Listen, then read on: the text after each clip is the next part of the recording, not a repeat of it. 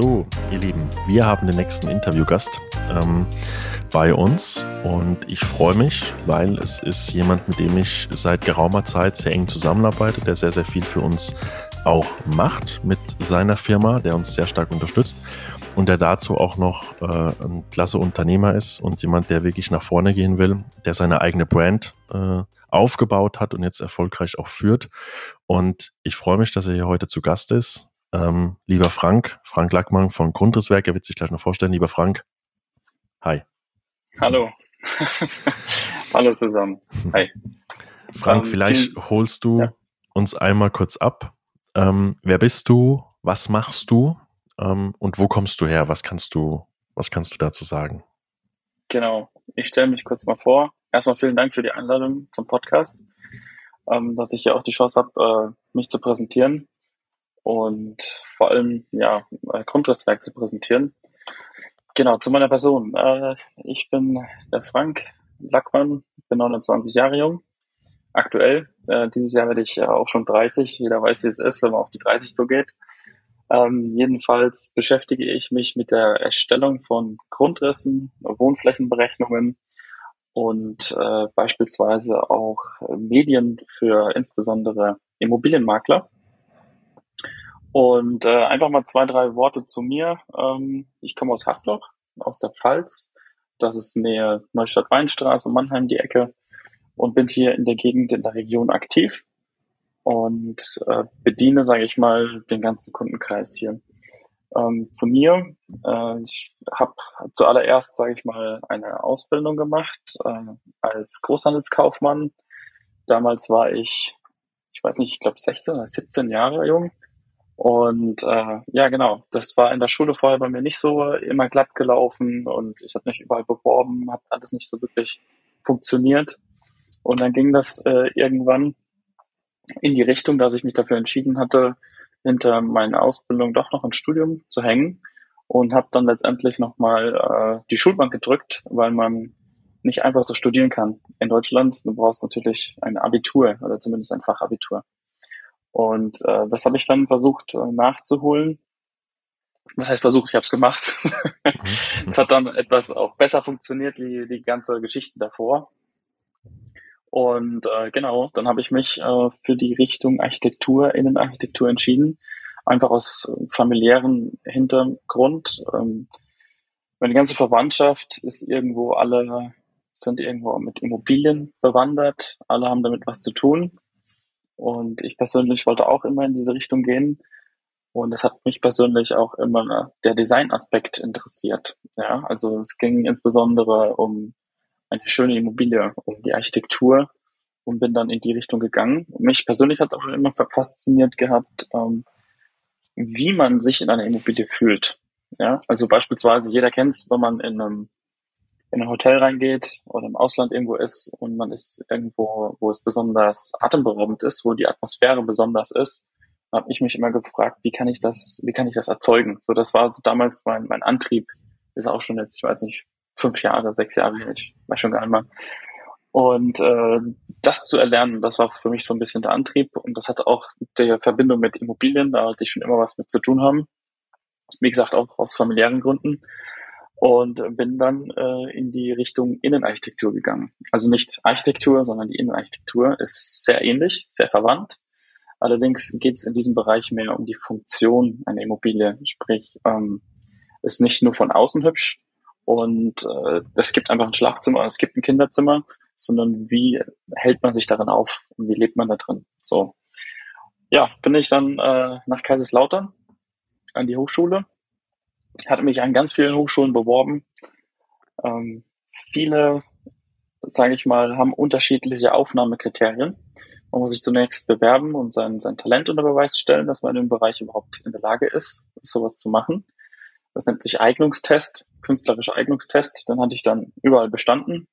Also ganz anders als davor, vor meiner Ausbildung. Ich, ich war richtig schlecht in der Schule. Ich hatte teilweise nur Vierer und Fünfer. Also da ging das wirklich in die komplett andere Richtung. Und ähm, hier hat man dann gemerkt, okay, die eine Hochschule, die testet dich eine Stunde, die andere testet dich drei Stunden. Und dann gab es eine Hochschule, die hat dich dann irgendwie zwölf Stunden getestet. Sprich, an zwei Tagen. sechs Stunden mit einer Stunde Pause dazwischen. Und dann habe ich mich äh, für diese Hochschule entschieden. Das war halt eben dementsprechend äh, die Hochschule in Kaiserslautern, weil die es richtig wissen wollten. Also die haben ausgesiebt.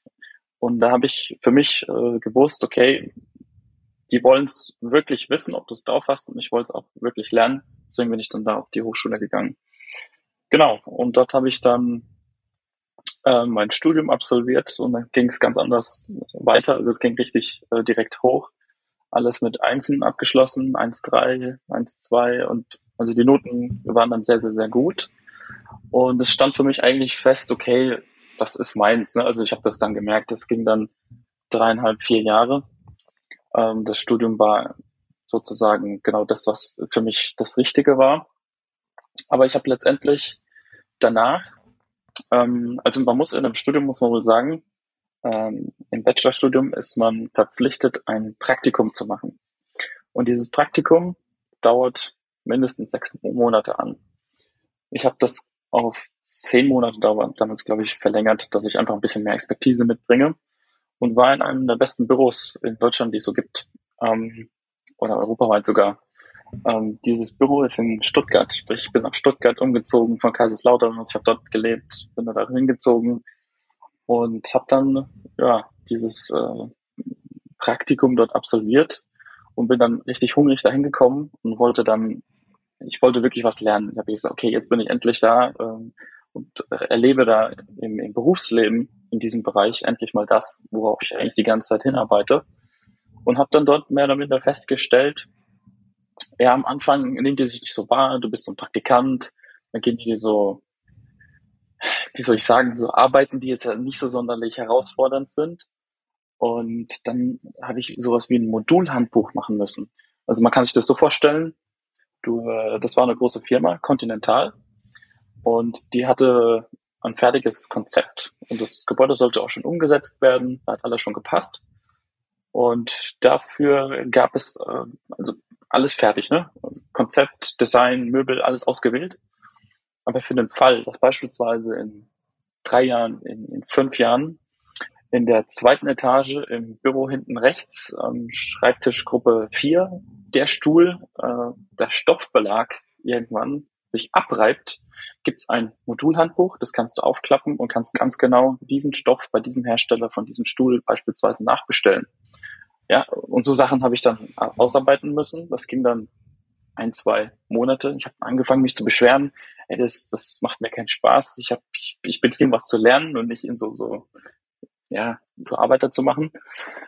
Ja, das ging dann wirklich zwei, drei Monate lang, wo ich mich immer kontinuierlich beschwert habe, beschwert habe, beschwert habe und irgendwann haben die dann verstanden, okay, du musst was anderes machen.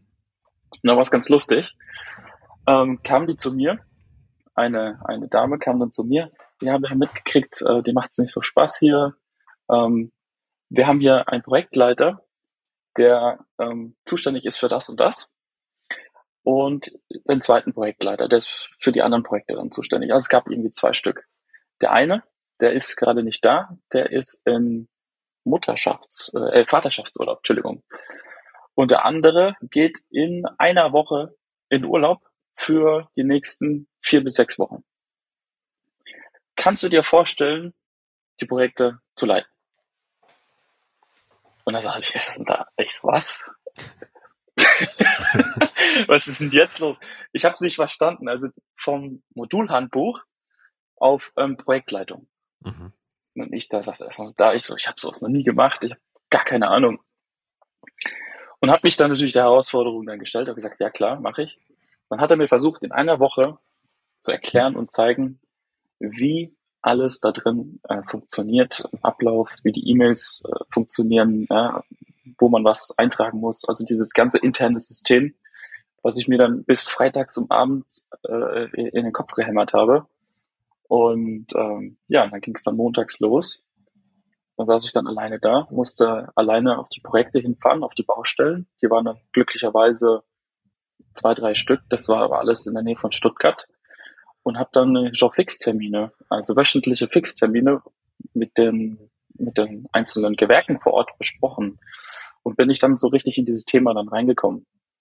Weil ich habe nach dieser Zeit, nach diesen vier bis sechs Wochen, und ich muss sagen, ich glaube, ich habe mich auch ganz äh, gut geschlagen, ähm, habe ich für mich festgestellt, dass es nicht das war, was ich so im Studium auch gelernt habe, was ich mir erhofft habe, was ich irgendwo für mich als Ziel oder Lebenswunsch, Lebenstraum irgendwo ähm, ja einfach, was ich mir gewünscht habe. Und das habe ich da festgestellt, dass es nicht so der Fall war. Und dieses halbjährige Praktikum, beziehungsweise von zehn Monate, hat sich dann irgendwie in die Länge gezogen. Jeder Tag war für mich dann irgendwie so ein bisschen qualvoll. Das hat dann immer keinen Spaß mehr gemacht. Und trotz dann diesen, diesen Shift, ja, von, von, von der äh, schlechten Arbeit in die gute Arbeit, also vom Anspruch her.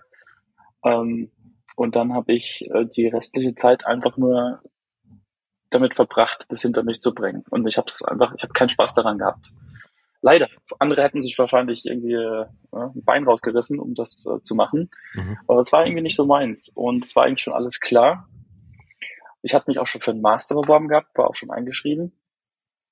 Und äh, bin dann zurückgekommen. Nach dem äh, Praktikum habe ich dann die Bachelorarbeit geschrieben, hatte die mit 1.3 als Semester Beste bestanden und war auch im Master herzlich willkommen. Ich war dann eine Woche, glaube ich, im Master und dann saß ich in der Hochschule bis nachts um zwei Uhr, drei Uhr und war richtig down. Ich war richtig depressiv und in mich gekehrt und ich hab, wusste nicht, was ich machen soll, obwohl alles eigentlich ganz, ganz gut aussah. Und innerlich wollte ich eigentlich schon immer was ähm, mit der Selbstständigkeit machen, mit Immobilien machen und irgendwie einfach mein Ding machen. Und das hat mir persönlich in dem Moment immer irgendwo dem Herzen, habe ich das mit mir rumgetragen.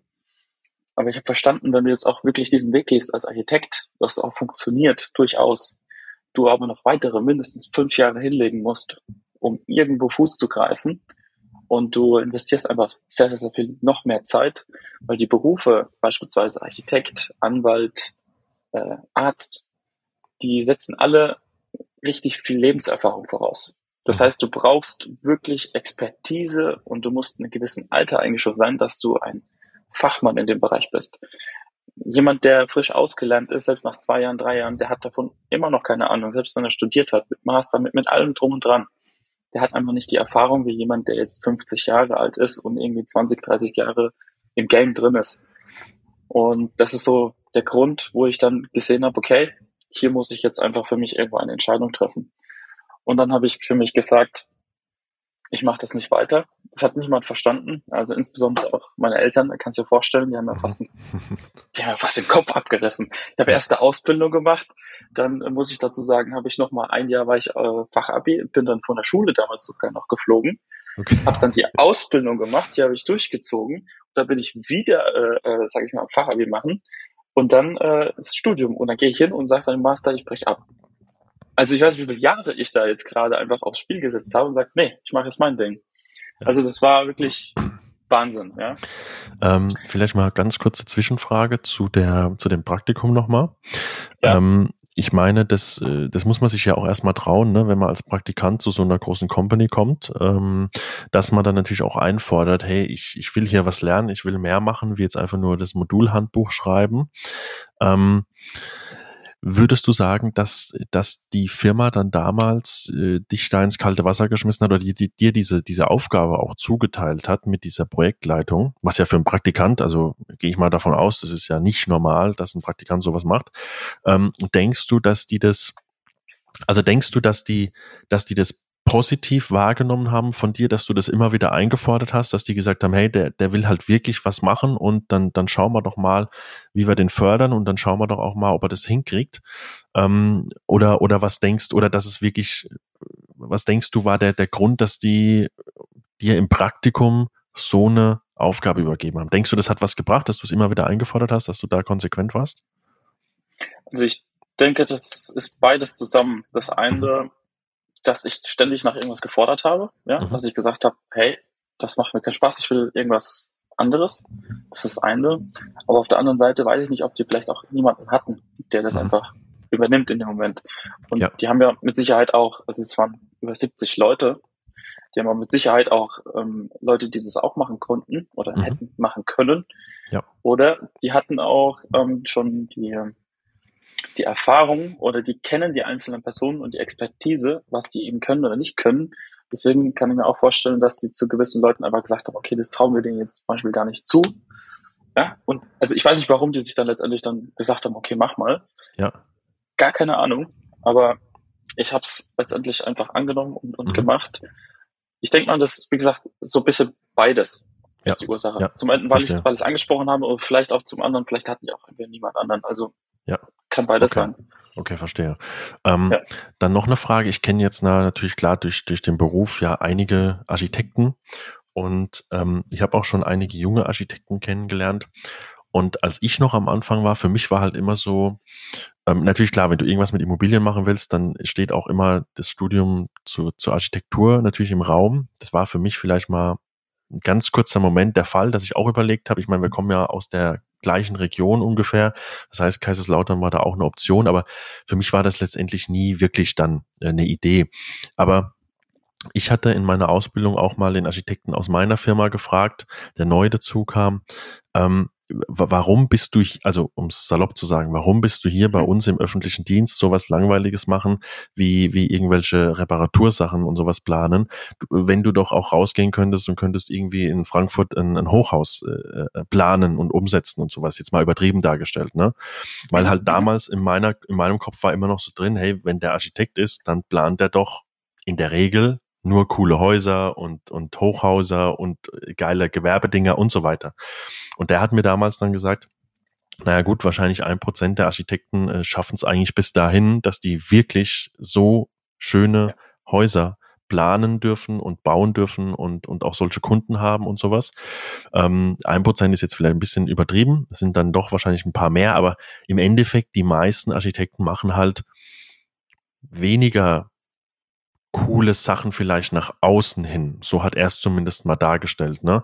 Planen vielleicht immer das Gleiche. Ich glaube, du hattest mir auch mal in einem Gespräch erzählt, dass, dass entweder diese Company oder eine andere Company auch äh, die Realmärkte als Kunden hatten, also wahrscheinlich auch da oft dann gleiche Planung, gleiche Vorgaben und so weiter. Ähm, hattest du dir von Anfang an, ein, gut, du hast Innenarchitektur gemacht, aber hattest du äh, zur Innenarchitektur auch gewisse Vorstellungen, dass du gesagt hast, ich möchte wirklich dann halt in, in, in die Luxus-Thematik reingehen oder war das für dich nie ein Thema? Ähm, tatsächlich doch. Ähm, das war ein Thema und auch die Gedanken hatte ich auch. Das ist, in dem Bereich ist es so, bei Architekten, Innenarchitekten, klar gibt es da Unterschiede und äh, man betrachtet sich untereinander nochmal ziemlich anders. Also das ist ein bisschen Konkurrenzdenken leider. Auch im Studio merkt man das. Ähm, ich hatte mein, also meine Intention war, ja, ich möchte schon so richtig äh, noble Häuser in die Richtung, sowas in die Richtung ähm, designen, entwerfen. Und wie man sich das so schön vorstellt, man sieht es dann in irgendeinem, äh, in irgendeinem Film, in irgendeinem Hollywood-Streifen. Und dann hast du irgendein so Loft, zum Beispiel in New York, oder irgendwas super, super Schönes, Ansprechendes. Oder jeden Tag hier auf Instagram gibt es auch genügend Leute, die, die jetzt diese diese Reels machen und Kurzvideos, diese Haustouren und du siehst dann halt teilweise Sachen, wo du dir fragst, als Normalsterblicher, wie soll ich da jemals hinkommen? So. Und die Intention war natürlich auch sowas zu planen oder so, so Sachen, so Projekte zu machen. Und dann hast du ein Projekt, du darfst dich dann mehr oder minder austoben und äh, erschaffst einen Wow-Effekt zum Schluss für den Kunden. Oder allgemein auch für dich ist ja auch irgendwo eine Genugtuung. Und äh, in diesem Praktikum durfte ich auch feststellen, dass das nicht die Realität ist, denn es gibt tatsächlich, und das ist wirklich ein großes Büro, ich kann dir sagen, in der Zeit, in der ich da war, waren es vielleicht ein oder zwei Projekte in dem Umfang, wo wirklich sehr wohlhabende Menschen ähm, sich so einen Spaß erlauben können oder konnten. Ansonsten ist das nicht das Tagesgeschäft. Das Tagesgeschäft von Architekten ist meistens aktuell äh, Bürogebäude, ja, also die Planung von Bürogebäuden wenn du, sag ich mal, in größere Büros gehst. Der kleine mhm. Architekten machen wahrscheinlich dann die Einfamilienhäuser oder sonst irgendwas. Aber da ging es rein um Bürogebäude und um, sage ich mal, alles Gewerbliche. Privatkunden so gut wie keiner, nichts. Das heißt, du musst dich dann auch damit, also wenn du in ein größeres Büro gehst, damit committen, okay, du planst jetzt, ähm, du planst jetzt ein Kaufhaus. Ja, sowas wie die Rheingalerie oder sowas in die Richtung. Du planst jetzt äh, für jetzt ein großes Unternehmen, ein Autohersteller, ähm, planst du Bürogebäude um, weil jetzt die ganze, ganze ähm, Shift sich einfach dreht von wir arbeiten alle vor Ort im Büro in Richtung Homeoffice. Da gibt's ja eine riesige Bewegung und auch in Coworking Spaces, sprich ich komme vor Ort und ich habe keinen festen Arbeitsplatz, sondern ich kann mich frei äh, bewegen, ich kann mir jeden Tag einen anderen Schreibtisch aussuchen und das geht einfach da in diese Richtung. Das heißt, der Architekt in der Hinsicht macht nämlich einfach auch nur das, wo es da letztendlich dann das Geld gibt. Und wenn der Kunde oder der Markt das wünscht, dann machst du das. Und wenn du dann den ganzen Tag einfach da sitzt und Bürogebäude planst, beziehungsweise das Interieur davon, ist halt die Frage, willst du das? Also man hat sich das natürlich vornherein ein bisschen anders vorgestellt, wie es dann letztendlich in der Realität dann draußen ist. Da gibt's kaum Bedarf für. Also wenn dann im Ausland irgendwelche Superreichen, ja. wenn man das so gerade sagen darf. Ja. Okay. Ähm, gut, jetzt, jetzt hast du dein, dein Studium abgeschlossen, beziehungsweise ähm, wir waren an dem Punkt stehen geblieben, dass du dann äh, den Master nicht mehr gemacht hast, ne? Genau. Okay. Wie ging es dann weiter? Ja, genau. Wie ging es dann weiter? Du hast wahrscheinlich nicht direkt mit Grundrisswerk dann gestartet, sondern du warst noch dann in einer anderen Nein. Company wieder angestellt? Nein. Ähm, ich hatte, ich hatte mir ähm, versucht, und jeder kann sich vorstellen, wie schwer das ist, ich hatte versucht, ein Haus zu kaufen und zu verkaufen. Also ich wollte da mit ich wollte damit Geld machen. Mit anderen Fix and Flip quasi wolltest Fix, du. Genau, ich wollte einen Fix and Flip machen. Geh mal zur Bank und versuch mal nach einem Kredit zu fragen von 300, 400.000 Euro und auf deinem ja, Papier steht, dass du Student bist. Mhm. Also mach keine Bank mit. Das kannst du vergessen. Also habe ich ähm, Renovierungen gemacht im Auftrag. Sprich, ich habe mich mit dieser Materie beschäftigt, mit Fix and Flip aber eben als Dienstleistung, weil mir jemand einen Kredit gegeben hat. Und das habe ich dann ungefähr so ein Jahr, eineinhalb, zwei, weiß ich nicht mehr genau, sowas so im Dreh habe ich das gemacht und habe dann gemerkt, okay, ich helfe gerade jedem in dem Bereich und ich mache eigentlich genau das, was ich machen will für mich, bloß mache ich das irgendwie für andere die ganze Zeit. Und es führt eigentlich kein Weg daran vorbei, dass ich ähm, in Anstellung muss, sodass ich finanzierbar werde. Ja, also das ist also dann meine, meine Intention gewesen äh, in diesem Bereich. Aber ich wollte nicht in die, in die, in die Architektur gehen, weil man in dem Bereich, ich sage es offen und ehrlich, äh, du verdienst einfach gar nichts als Angestellter im Architekten- oder Innenarchitektenbereich. Also der Verdienst ist wirklich sehr gering. Wie ich, wie ich vorhin gesagt habe, das kommt erst mit den Jahren, mit deiner Berufserfahrung. Weil letztendlich einfach zeichnen, grob gesagt, das kann jeder. Ja, mhm. das ist brauchst du kein sonderliches, wahnsinniges Talent. Das heißt aber, wenn du dann wirklich dich mit den Bauämtern über die Jahre hinweg auseinandergesetzt hast und gewisse Expertise äh, hast und Erfahrung hast, dann kannst du dein, dein Gehalt etc. in der, in der Sphäre steigern. Und habe ich gesagt, okay, wenn ich da schon mal in diesen Bereich gehe, dann natürlich auch irgendwo gut bezahlt. Und was für, was für Berufe oder Berufsgruppen, Branchen gibt es weiter in diesem Immobilienzweig? Ja? Jetzt unabhängig von der Architektur. Und dann bin ich auf die Immobilienprojektsteuerung ähm, aufmerksam geworden. Ja, es gibt auch Projektierung, Projektsteuerung, Projektmanagement. Und da habe ich mich beworben. Und wie man sich vorstellen kann, das ist ziemlich schwierig, wenn auf dem Papier steht, ähm, du bist Architekt oder Innenarchitekt und du wirst dich jetzt fürs Management, dass sie sagen, ja, du verstehst ja gar nichts beweis es doch jetzt erstmal so nach dem Motto. Du willst es beweisen ohne, ohne Papier, ohne Abschluss. In Deutschland ist es ziemlich schwierig. Auch wenn du innerlich weißt, du hast seit eigentlich Kindesalter mit dieser Sphäre zu tun. Äh, ich habe eine Ausbildung gemacht bei, bei, äh, bei Rapkaicher, das ist ein großen Außenhandel ähm, mit, mit Baustoffen. Ja? Also es ist auch in dem Bereich. Und äh, jetzt versucht ihr mal das zu beweisen. Und äh, ist schwierig. Das heißt, das hat mich dann so 70, 80 Bewerbungen gekostet bis ich dann überhaupt irgendwie zwei, drei Gespräche hatte, obwohl ich mit 1-3 abgeschlossen habe. Das hat die nicht interessiert. Die sehen einfach, okay, du kommst aus einer anderen Branche. Und letztendlich habe ich es dann trotzdem hinbekommen. Dann wurde ich, äh, wurde ich genommen. Die haben expandiert, das hat für die gerade gepasst. Ich bin dann da rein in den Job und dann habe ich dort äh, angefangen zu arbeiten, ja, in der Immobilienprojektsteuerung. Und vielleicht äh, ist es dem einen oder anderen geläufig. In Deutschland äh, wurden die ganzen Realmärkte ähm, geschlossen oder peu à peu übergeben an Kaufland, Edeka und so weiter. Und mhm. an diesen Projekten habe ich beispielsweise mitgearbeitet. Ja. Ich habe da mitgewirkt und war für Süddeutschland verantwortlich und habe dann ja so eine Projektsteuerungsstelle angenommen, habe dann zwei, drei Projekte in der Form dann gleichzeitig gesteuert und dann ging es halt richtig äh, ans Eingemachte. Also da acht Stunden Tag war dann nichts, ne? Also da ging es eher Richtung zehn Stunden am Tag. Und dann habe ich gemerkt, okay, hier musste richtig, richtig hinklotzen und habe dann angefangen, dort auch meine Erfahrung zu sammeln in dem Bereich. Parallel konnte ich dann im Hintergrund eine Immobilie erwerben, das, was ich eigentlich auch wollte. Und ich wusste aber auch, dass ich rein mit dieser Immobiliensphäre nicht vorankomme. Das heißt, ich muss auch noch was anderes tun. Zusätzlich. Alles nicht gereicht, ne? Also immer noch zu wenig. Und äh, letztendlich kommen wir jetzt eigentlich zu dem Punkt, wo wir eigentlich die ganze Zeit äh, hinaus wollen, warum ich hier heute sitze, ist, äh, ich bin auf die Idee gekommen oder das waren mehr oder minder Zufälle aus der Vergangenheit, die Firma Grundrisswerk zu gründen. Warum Grundrisswerk? Warum Gebäudevermessungen, Fotos? Warum all das? Ähm, letztendlich ist es irgendwo mein eigenes Ding. Äh, es ist quasi mein, mein Baby, an dem ich dann jeden Tag dran arbeite. Und in der Vergangenheit ist es so, dass ich auch im Studium von Professoren beziehungsweise von Assistenten von den Professoren, die nebenbei auch Arbeit äh, oder Planungsarbeiten für EWN gemacht haben, sind immer wieder auf mich zugekommen und haben dann gefragt, hey, kannst du nicht mal da mal äh, ein Aufmaß machen? Wir haben keine, wir haben keine Unterlagen. Ich so, wie ein Aufmaß? Und für mich war das so echt komplett was Neues. Mhm. Ja, es gibt keine Pläne, du musst vor Ort gehen, du musst es vermessen und ich meine, du kannst ja Pläne zeichnen. So, ja klar, keine, kann ich. Dann bin ich vor Ort gefahren, habe einen Kumpel geschnappt, wir haben so einen Handlaser in die Hand genommen, Stück Papier, Stift, also ganz rudimentär.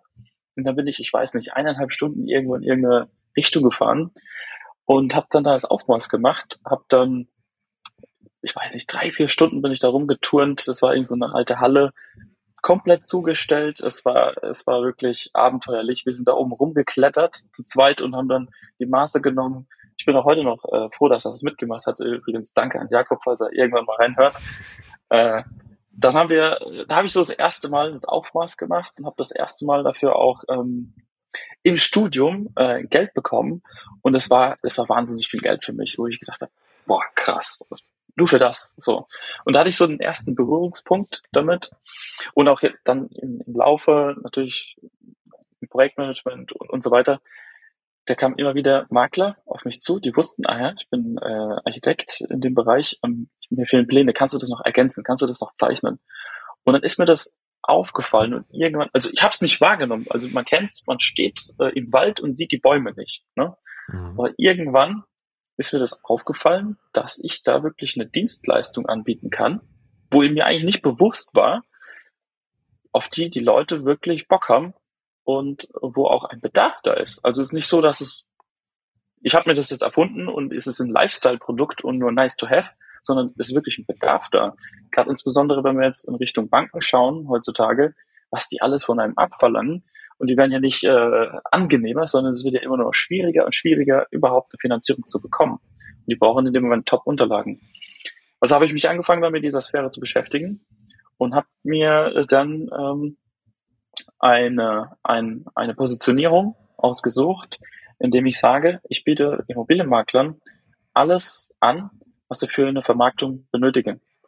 Und dann habe ich zwei Sparten. Die eine Sparte heißt alles, was in Richtung Medien geht, sprich Fotos, Videos, 360-Grad-Rundgänge, alles, was für die Vermarktung ideal ist.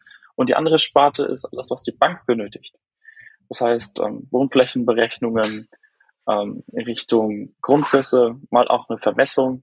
Also alles, was wir dort benötigen, um einfach erfolgreich eine Finanzierung durchzubekommen. Und es gibt mehr, als man glaubt, Immobilien, bei denen es überhaupt gar keine Unterlagen gibt, ja, oder die Unterlagen unzureichend sind, beziehungsweise mit den, mit den Jahren wurde was umgebaut, ist einfach nicht mehr aktuell und die Wohnflächenberechnung stimmt nicht. Und auf diese Sphäre bin ich dann eingegangen und habe dann parallel zu meinem Angestelltenverhältnis angefangen, an einer Webseite zu bauen. Ich hatte keine Ahnung von Webseiten bauen. Ich habe mich da hingesetzt und habe mich mit dieser Sphäre beschäftigt. Das erste Mal. Ich hatte noch nie eine Webseite gebaut. Mit anderen Worten, ich habe eineinhalb Jahre gebraucht, bis diese Webseite mit allen Inhalten, mein komplettes Produktangebot, die Dienstleistung als solches, als Marke, als Grundrisswerk auszuarbeiten und online zu bringen. Und das war, kannst du mir glauben, wahnsinnig langer Weg und wahnsinnig anstrengend, vor allem wenn du deinen Job hast, der acht bis zehn Stunden von dir abverlangt. Du setzt dich danach noch dahin und machst nochmal bis 12 Uhr, 1 Uhr und stehst wieder um 6.30 Uhr, 7 Uhr auf und von vorne. Ich habe mich teilweise abgekapselt, keine Veranstaltung. Ich habe das Wochenende, die zwei Tage, die waren, die waren wertvoll, die waren so viel wert, dass ich zwei Tage hatte, nur um daran zu arbeiten, dass ich wirklich mich nur damit beschäftigen konnte und mein Tag, der, der war völlig, völlig da, dass ich mich damit ähm, beschäftigen konnte. Und äh, das habe ich parallel gemacht, bis es irgendwann so eine Größe hatte, wo ich gesagt habe, okay, jetzt kann man tatsächlich sagen, jetzt kündige ich. Das hatte ich auch im Hintergrund die ganze Zeit natürlich vor, natürlich niemandem gesagt. Und äh, das war aber auch ein Schritt, wo man sich erstmal trauen muss. Ne? Mhm. Man hat da irgendwo eine gewisse Sicherheit gewonnen. Und dann sagt man, okay, ich habe zwar Kunden, es ist aber nicht alles so stabil, es ist alles, ne? Mal hast du mal einen Auftrag, mal hast du keinen. Und ähm, nee, ich habe dann gesagt, ich mache das. Und letztendlich habe ich dann das Ganze so lange, bis ich einfach nicht mehr konnte, wo ich gesagt habe, es reicht's. Ich kann immer. Und das war dann der Moment, ich bin einfach, ich saß im Büro in, in Karlsruhe, bin aufgestanden, habe beim Chef geklopft und habe mich dann da äh, hingesetzt, habe gemeint, können wir fünf Minuten sprechen? Also ja. Er hat damit nicht gerechnet natürlich. Und dann habe ich das dem halt gesagt, dass ich ähm, gerne das, äh, das Unternehmen verlassen würde. Hat aber nichts mit denen zu tun, ist reine persönliche Entscheidung. Und das fand er natürlich schade und dann kam er ins Gespräch und hin und her, was können wir Besseres tun? alles gut. Ja, letztendlich habe ich dann das Unternehmen verlassen und hatte dann völligen Fokus auf Grundrisswerk und habe dann auch hier weiter das Ganze ausbauen dürfen und können. Mhm. Und ja, ich, was soll ich sagen? Wir sind jetzt äh, ganz gut gewachsen. Jetzt äh, steht auch schon ab äh, März die erste Mitarbeiterin mit, mit, dem, mhm. mit dem Boot. Ja? Mhm. Man, man, muss natürlich ein bisschen äh, jetzt äh, dazu sagen, ich weiß ja das meiste, was du gerade erzählt hast, weiß ich ja, äh, weil wir uns ja. ja. wie gesagt, sehr, sehr stark austauschen. Ähm, ich weiß ja noch, ich glaube, der Erstkontakt mit dir kam zustande über einen anderen Kontakt von uns beiden, ähm, weil ich auch immer wieder im, im Netzwerk rumgefragt habe damals, okay, wir brauchen irgendeinen Architekten, wir brauchen jemand, der, der Flächenberechnung machen kann, der, der, der Grundrisse zeichnen kann, der uns diese fehlenden Unterlagen einfach machen kann. Und die meisten Architekten, ja, die würden es machen, aber die kosten dann halt, also die machen das natürlich sehr, sehr ungern und verlangen dann halt so einen Preis, dass man, dass sowohl der Eigentümer oder auch wir äh, einfach gesagt haben, okay, das, das funktioniert auch nicht. Und deshalb war ich ja damals so begeistert direkt, als, äh, als ich dich kennengelernt habe und fand die Idee super und fand auch, wie du das vorhattest, super.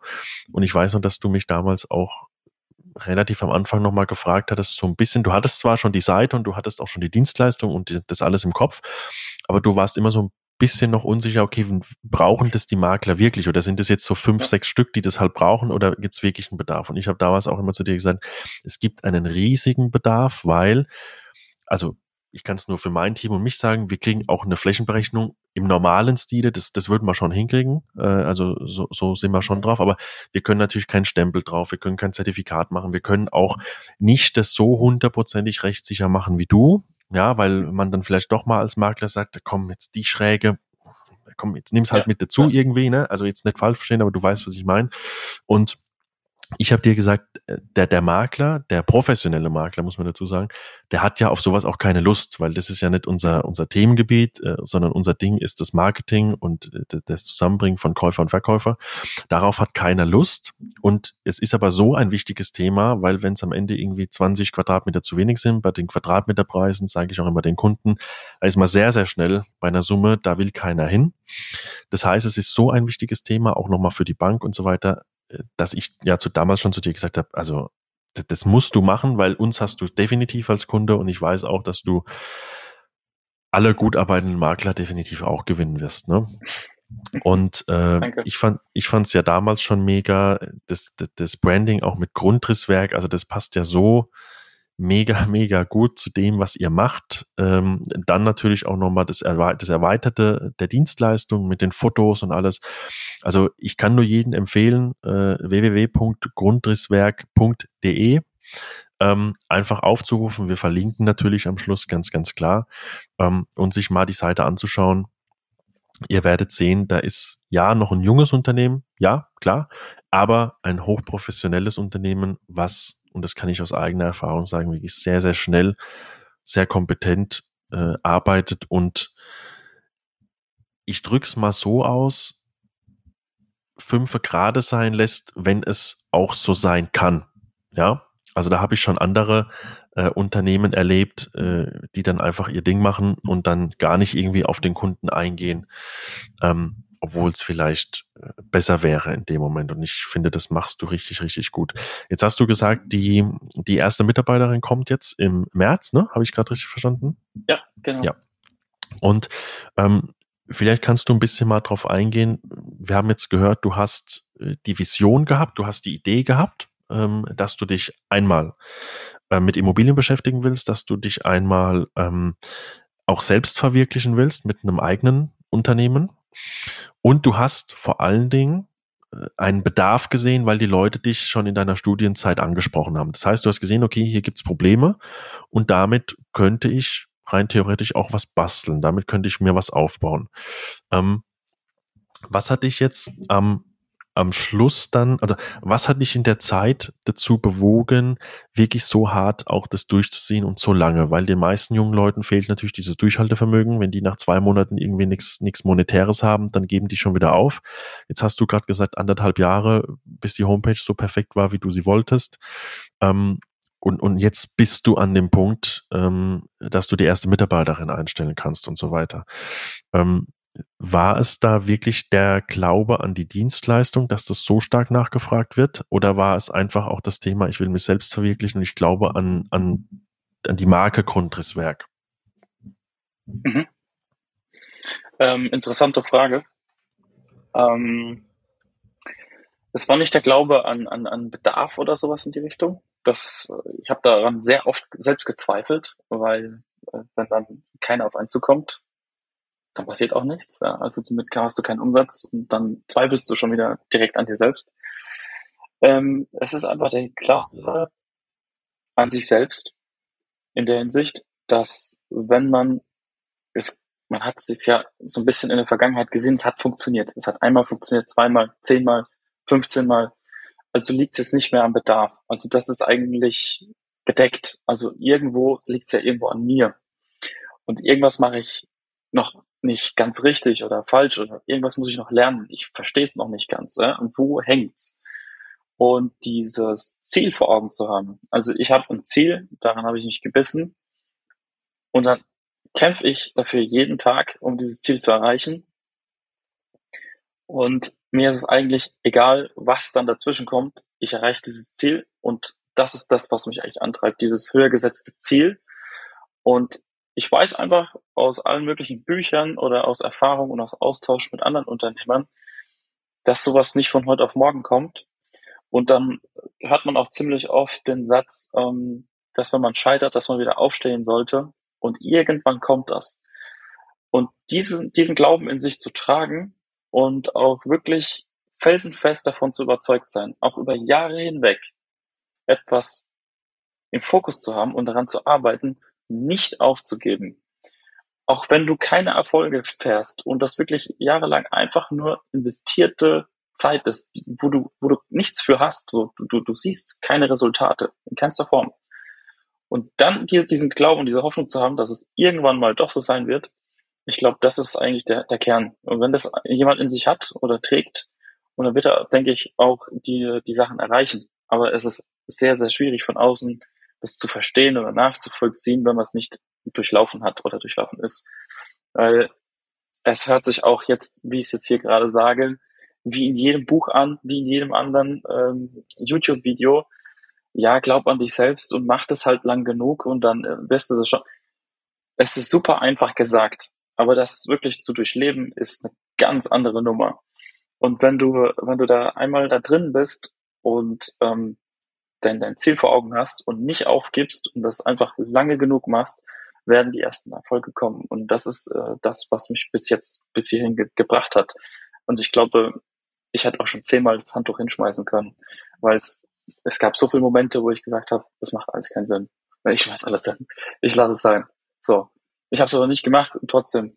Ich habe auch ähm, im Büro einen, einen Geschäftspartner, der hat mir auch schon ziemlich oft äh, zugesprochen.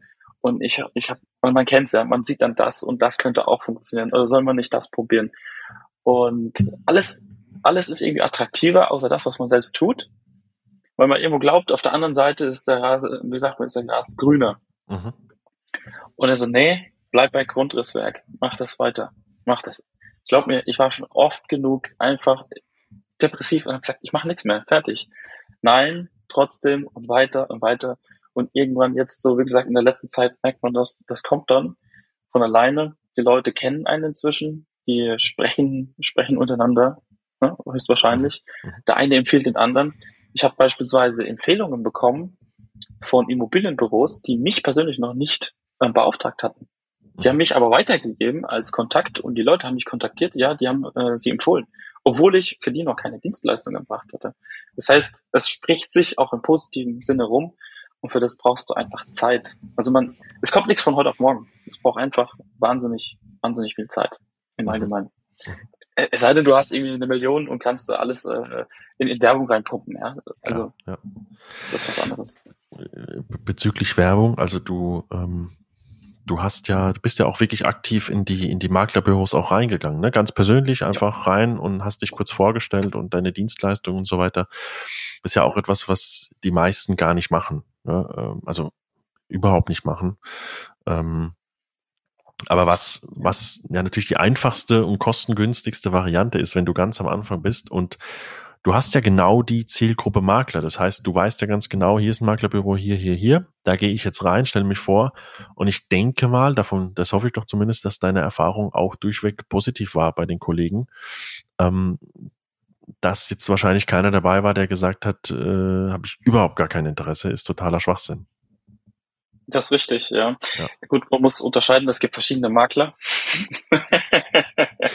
es gibt die Makler, ähm, die, die, denken teilweise unterschiedlich, ja. Es gibt mhm. so Hof- und Hausmakler, die machen alles selbst und irgendwie, dann holen sie noch irgendwie so ein altes Nokia-Handy raus, machen damit irgendwie ein Foto und laden das hoch und für die ist das genug. Die würden nie im Leben jemanden für irgendwas beauftragen, ja. weil die einfach keinen Wert drauf legen. Aber entsprechend sind sie natürlich auf dem Markt ähm, aktiv. Also mhm relativ erfolgslos und, und haben dann irgendwie zwei Aufträge im Jahr gefüllt. Ja. Dann gibt's die Makler ähm, von der Sparkasse, von der Volksbank, von allen möglichen äh, Kreditinstituten. Das ist auch nochmal eine Sphäre für sich, so Makler, ja. Dann gibt's äh, Franchise-Makler. Dann gibt's selbstständige Makler, die es wirklich einen guten Ruf inzwischen aufgebaut haben über die mhm. letzten fünf bis zehn Jahre. Also man muss wirklich unterscheiden, was für eine Art von Makler trete ich da jetzt gegen, äh, gegenüber. Und nicht jeder Makler ist wirklich gleich. Also vom Standing etc. Also die Zielgruppe auch hier ist sehr, sehr, sehr, sehr genau zu unterscheiden. Auch wenn man sagt, okay, ich habe eine leichte Zielgruppe, ist ein Immobilienmakler, aber es ist wirklich unterschiedlich. Mhm. Und ja, ich habe auch viel probiert mit ähm, Google-Werbung ja, in der Umgebung. Da kommen hauptsächlich Privatkunden auf dich zu, weil sie dich dann im Internet finden und so ein Privatkunde, der kommt einmal, der ist weg. Das war's. Mhm. Du hast jetzt ja. viel, viel Geld investiert, um diesen Kunden zu gewinnen. Und auf der anderen Seite ist es natürlich viel attraktiver, wenn du auf Makler direkt zugehst, weil es höchstwahrscheinlich, wenn die Dienstleistung gepasst hat, wenn der Preis gepasst hat, wenn er zufrieden ist und äh, glücklich nach Hause geht, dass er wiederkommt. Ja. Und deswegen ist das tatsächlich die bessere Zielgruppe und auch relativ einfach anzusprechen, ja, als statt jetzt irgendwas anderes zu verkaufen ähm, Kryptowährung, ja, irgendwas, ja. wo es ganz unscharf ist. Ja. Und genau, deswegen bin ich auch teilweise in Maklerbüros reinspaziert. Hatte keine Hoffnung, dass das überhaupt funktioniert, weil ich bin da wirklich nicht so guter Dinge bei sowas. Ähm, hab's trotzdem gemacht, ähm, mit paar Flyern. Und man glaubt's nicht, äh, aber Wochen später, also wirklich sechs Wochen später, also wirklich, wo du gar nicht mehr dran denkst, melden die sich und dann sagen die, ja, ich habe das hier noch auf dem Tisch und dann rufen die einen an. Auch wenn sie einfach nur anrufen und nachfragen. Also man, man sieht, es funktioniert tatsächlich. Mhm. Und da gibt's halt eben verschiedene Kanäle, wie man äh, äh, sich ähm, bekannt macht. Und da muss man auch für sich erstmal rausfinden, welcher ist der effizienteste, welcher ja. funktioniert, welcher funktioniert nicht. Und das ist ein Probieren. ausprobieren, ausprobieren, ausprobieren. Und für so Sachen gehen halt einfach Zeit weg. Ich habe aber für mich inzwischen den, den Weg gefunden, der funktioniert und äh, bin ganz zufrieden aktuell. Ja. Läuft ja, läuft ja auf jeden Fall in die richtige Richtung, was du, was du gerade so berichtet hast, ne? Ja. Ähm, mit der Fall, Company. Ja. Ähm, vielleicht kannst du uns einmal noch kurz sagen, warum sollte deiner Meinung nach so Thematiken wie Wohnflächenberechnung, Flächenaufmaß und so weiter. Jetzt lassen wir mal diesen ganzen Zertifikat und dass die Bank das braucht und so lassen wir mal weg. Mhm. Was, was würdest du sagen, warum sollte das definitiv immer auch von einem Profi gemacht werden? Weil es, weil es da sehr viele Fallstricke gibt, bei denen mhm. man einen Fehler machen kann. Das ist das eine. Das heißt, man hat sich schnell verrechnet oder nimmt etwas als Wohnfläche an, was keine ist oder umgekehrt. Das heißt, es gibt viel Fehlerquellen in dem Bereich.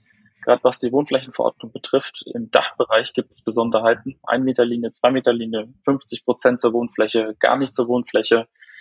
Ähm, was ist der Unterschied zwischen Balkon und Terrasse? Wie wird das zur Wohnfläche angerechnet? Was brauche ich überhaupt als Faktor, um zur Wohnfläche angerechnet zu werden? Ja? Also, dass es per Wohnflächenverordnung zur Wohnfläche zählt. Und ich würde behaupten, dass es jetzt, sage ich mal, ein Normalmensch, also ein Laie, nicht unbedingt weiß. Ja? Er rechnet die Flächen zusammen, für ihn ist es eine Fläche, das war's.